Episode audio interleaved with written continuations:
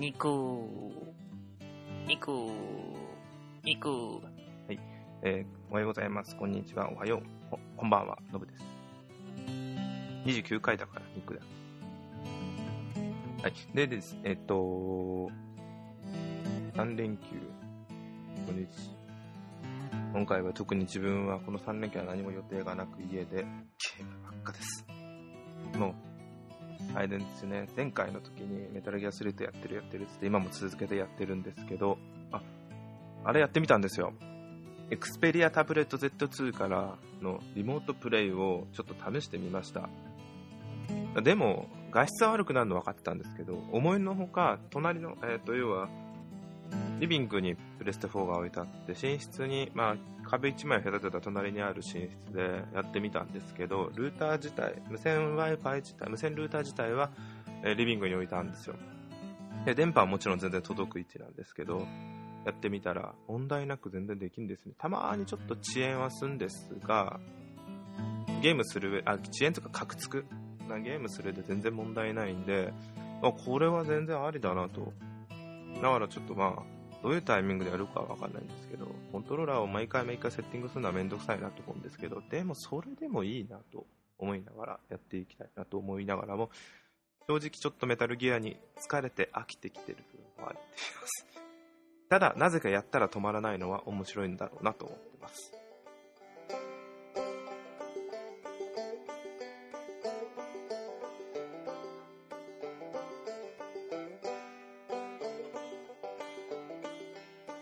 でですね、今回はですね、えっ、と、日本だといつだこれ？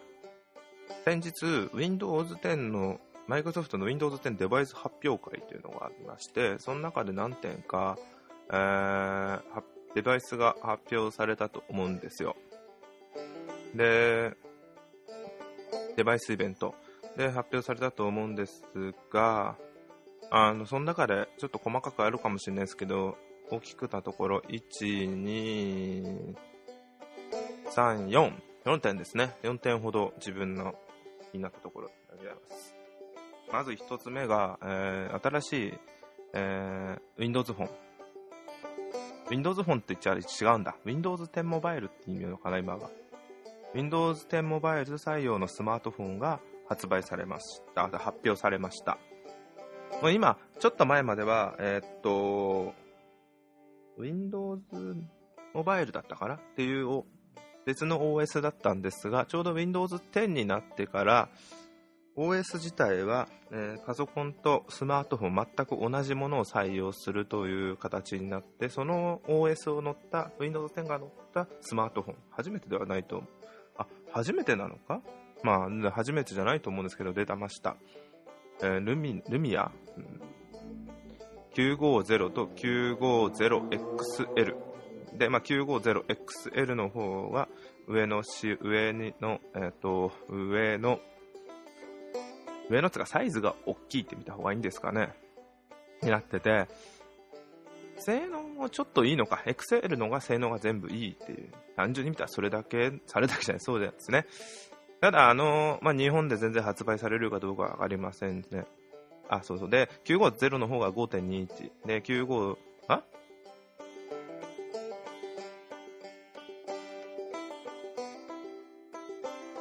あ、すいません。間違えましたね。大きさ、画面の、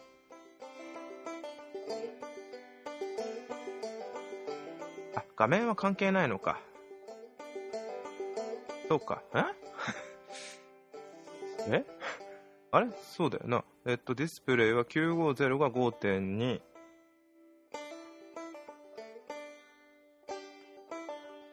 950XL が5.7なんだよな。うんうんうん。で、両方とも、えー解像度は WQHD の 2560×1440 の有機 EL。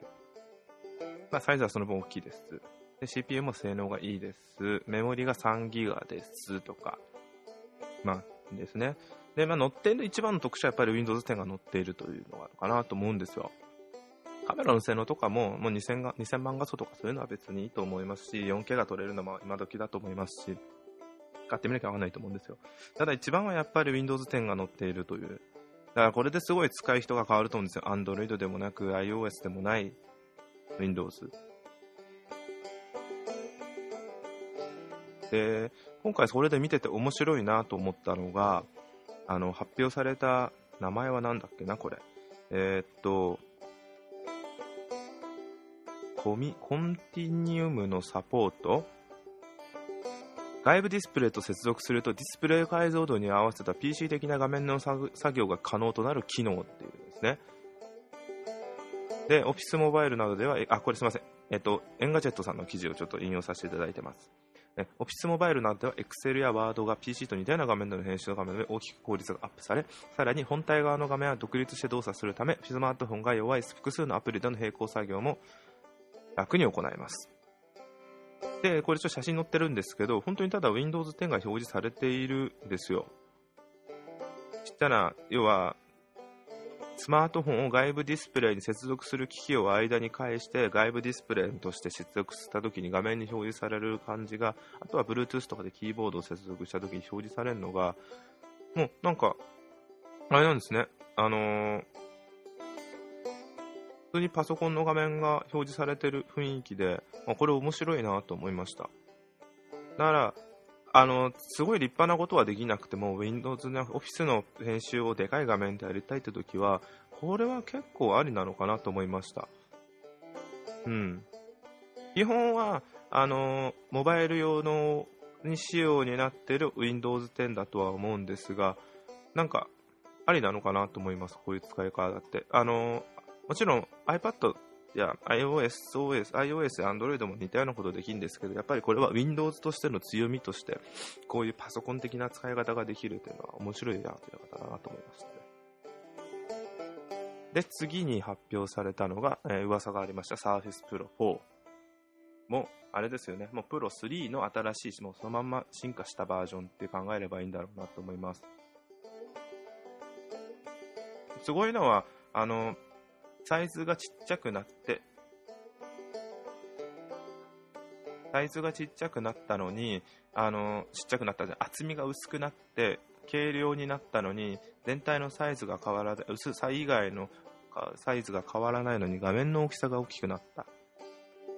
ちなみにサイズが、えー、プロ3、前回のやつが800に対し、800g に対して今回 766g になってます。薄さも若干若干0.7ミリ程度薄くなってる。なのにディスプレイが1230インチ、あ、12.7 インチなってて、これが前回、書いてねえな。ね。で、解像度も上がってます、その分という。総画素数500万画素。前回が311万画素。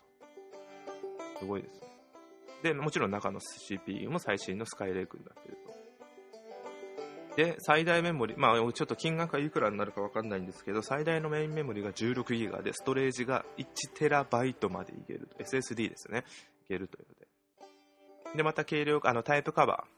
キーボードがついてるカバーですね。軽量が測れた新型タイプカバーがキー間の間を伸ばし、確かにくっついてましたよ、今までは。えー、キー間の距離を伸ばして打ちやすくなったで、キーの使用もパンタグラフ構造。あ、そうなんだ。もうちょっとちゃんと打ちやすくなるんだね、この前よりも。前は確かに打ちにく打ちにくいわけじゃないですけど、ペコペコペコだったんですね。今回じゃパンタグラフしたらカチカチカチカチってなるんですね、ちゃんと。それはいいね。でトラックパッドは表面にガラスを配置したタイプになると、お面積も40%拡大。うーん。このキーボードもよくできてるね。で、えー、っと、もう普通に進化したっていう特別大きな機能はないけど、今までよりも普通にプロ3よりも進化した機能が、性能が上がりましたっていう、見た目は変わってない。だけど中身がすごい変わりました。画面のサイズも大きくなって、キーボードも少し使いやすくなった。ね。けど日本でいくいつ発売になるかわからないので価格の方はわからないんですが、まあ、前と同じぐらいだと思うんですよ。そうじゃなきゃダメだと思うんですけどね。すごいな、これは、と。うん、サーフェスは本当、あ、勝てのか、まあ、899ドルからって書いたんですけど、まあ、日本だと10ドル、10万ぐらいからになっちゃうんですかね。だからすごいなと思いますよ。安くなりましたよね。で、最後に、これが全然誰も思わなかったものだったらしいんですが、予想もなかったサーフェスブックっていうのが発表されました。13.5インチの、えノートブック。と思った発表されたんですけど、これがすごい面白いもので、えー、ノートブックなんですが、あのー、もちろん2つにノートなんで2つに折れるんですが、面白いのがの、えっと、ディスプレイの部分が取れる。でもこれだけ言ったら今までの Surface Pro と一緒じゃないかと思うんですよ。画面の部分がタブレットじゃないか。で、これが違う部分があって、あのー、キーボードの部分にも、パソコンが入ってて、キーボードと、あのー、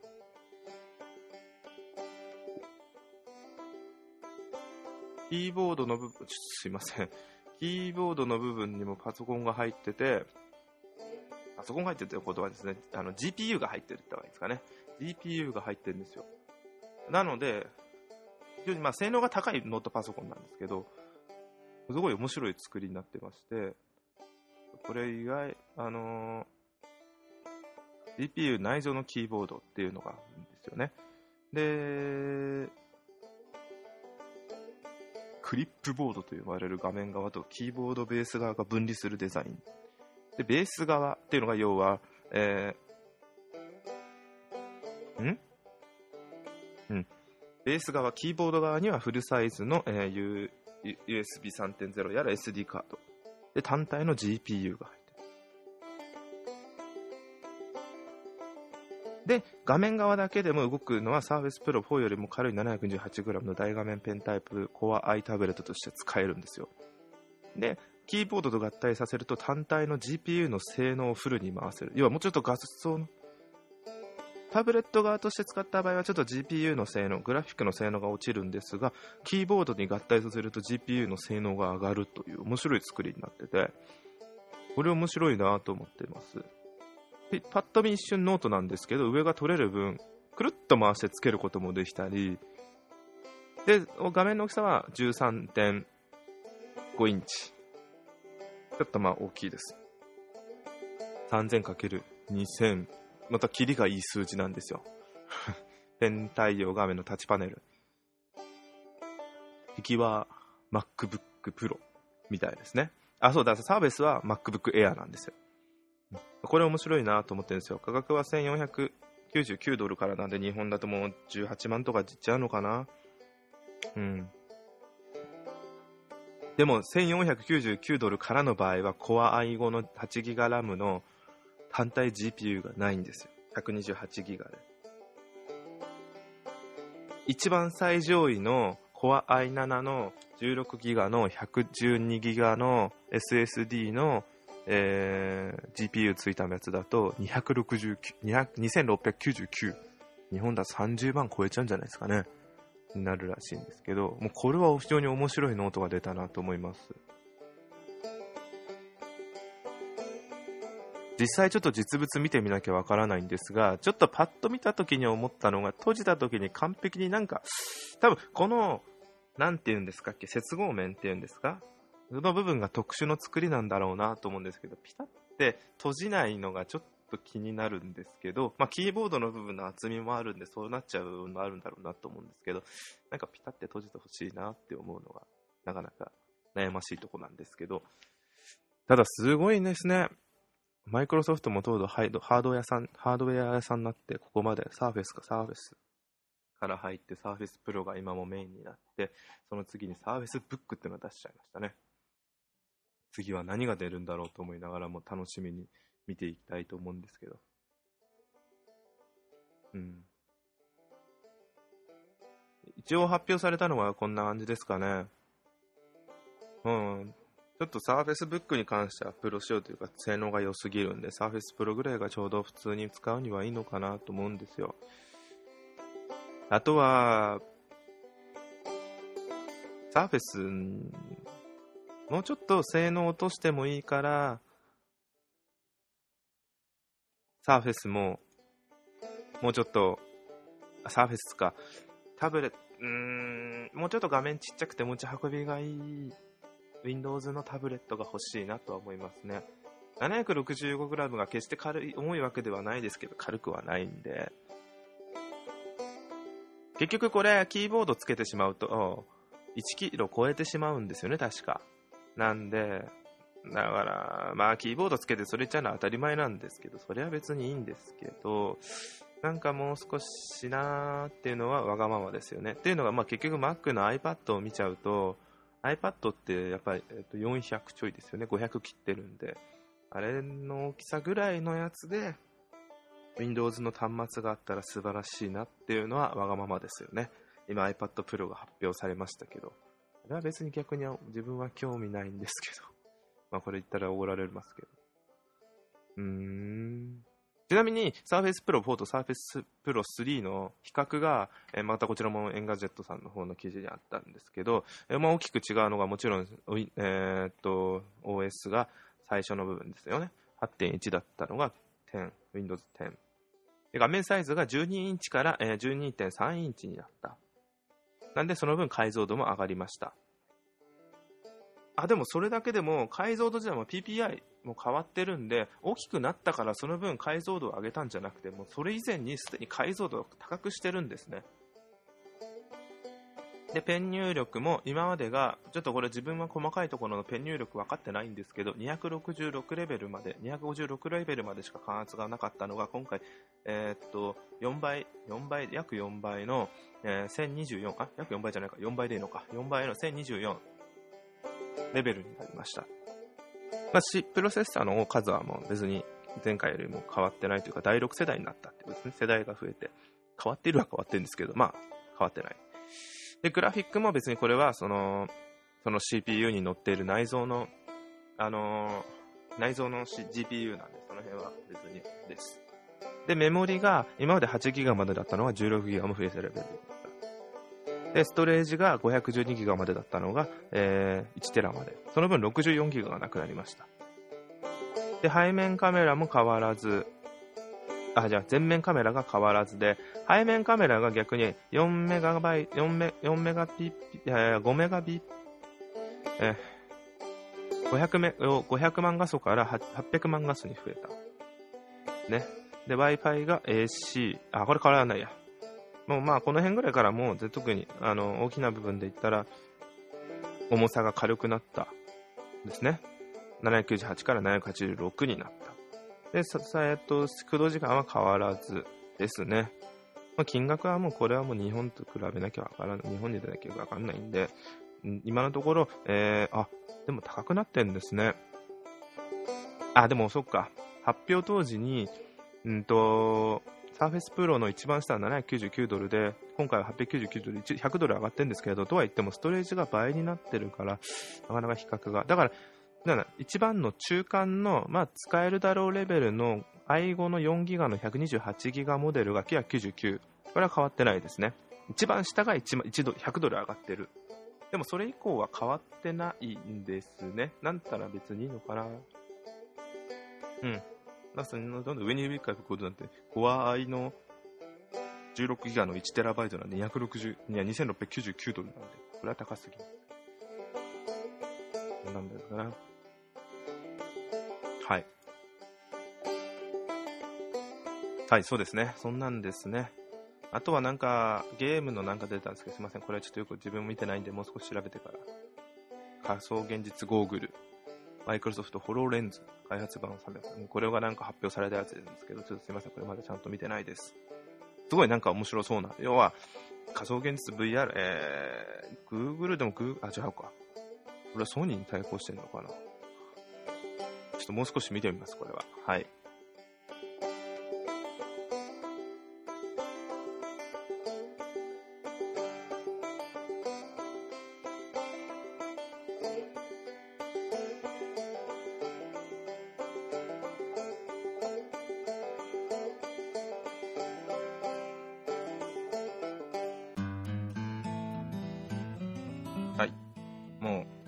はい。でしたね。すいません。えー、そんなんです、今回は。そうそう。話変わってまたプレステ4の話でゲームばっかで申し訳ないんですけど、あのー、ター・ウォーズバトルフロントの体系版があったので落としてみてちょっとやってみたんですよ。まあ、オンラインじゃなくてシングルモードなんですけど、綺麗ですね、ほんと画面が。画面が最近のゲーム綺麗でちょっと感動しました。メタルギアも綺麗だと思ったんですけど、なんかゲームよりもゲームにいない本当スター・ウォーズの世界にいるっていうのは非常に体感で思いました。これは面白いな、実際に。確か16、8対8になるのかな？なると思うと、これは確かに面白いなって思いました。うん。非常に楽しみなゲームだなと思いながらも自分はやる予定はありますね。うん、そんなんですかね、ゲームに関しては。あ、ちょっと思った全然関係ない話の車なんですけど、なんか今度のあれなんだっけあれは。アクア。やっと衝突、自動ブレーキか。自動ブレーキ機能がつく。なんでトヨタってこんな遅いんですかねちょっとその辺気になるんで、ちょっと調べてみて、これを今度話せればいいなと思ってます。うん。では、そんなんで、以上です。だらだらで、やっぱなんか休みの日だとこう、ボケーっとしちゃうんですかね。まあいいや。ありがとうございました。20 21分間、22, 22分間もこんなダラダラの会話ありがとうございました。失礼します。どうも。